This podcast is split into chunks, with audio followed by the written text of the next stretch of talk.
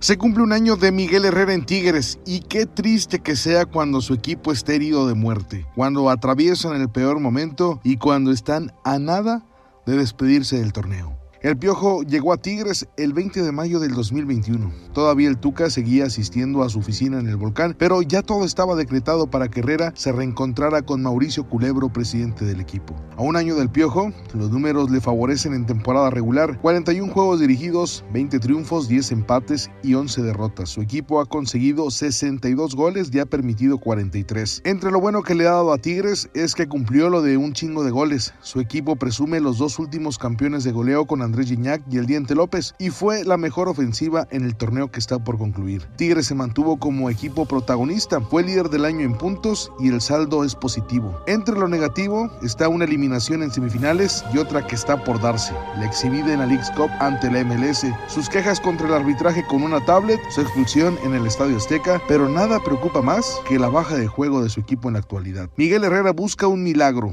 y en su primer aniversario como técnico de Tigres, lo único que espera como regalo es que lo ilumine la Rosa de Guadalupe, porque no se ve por dónde Tigres pueda levantar para remontar al Atlas.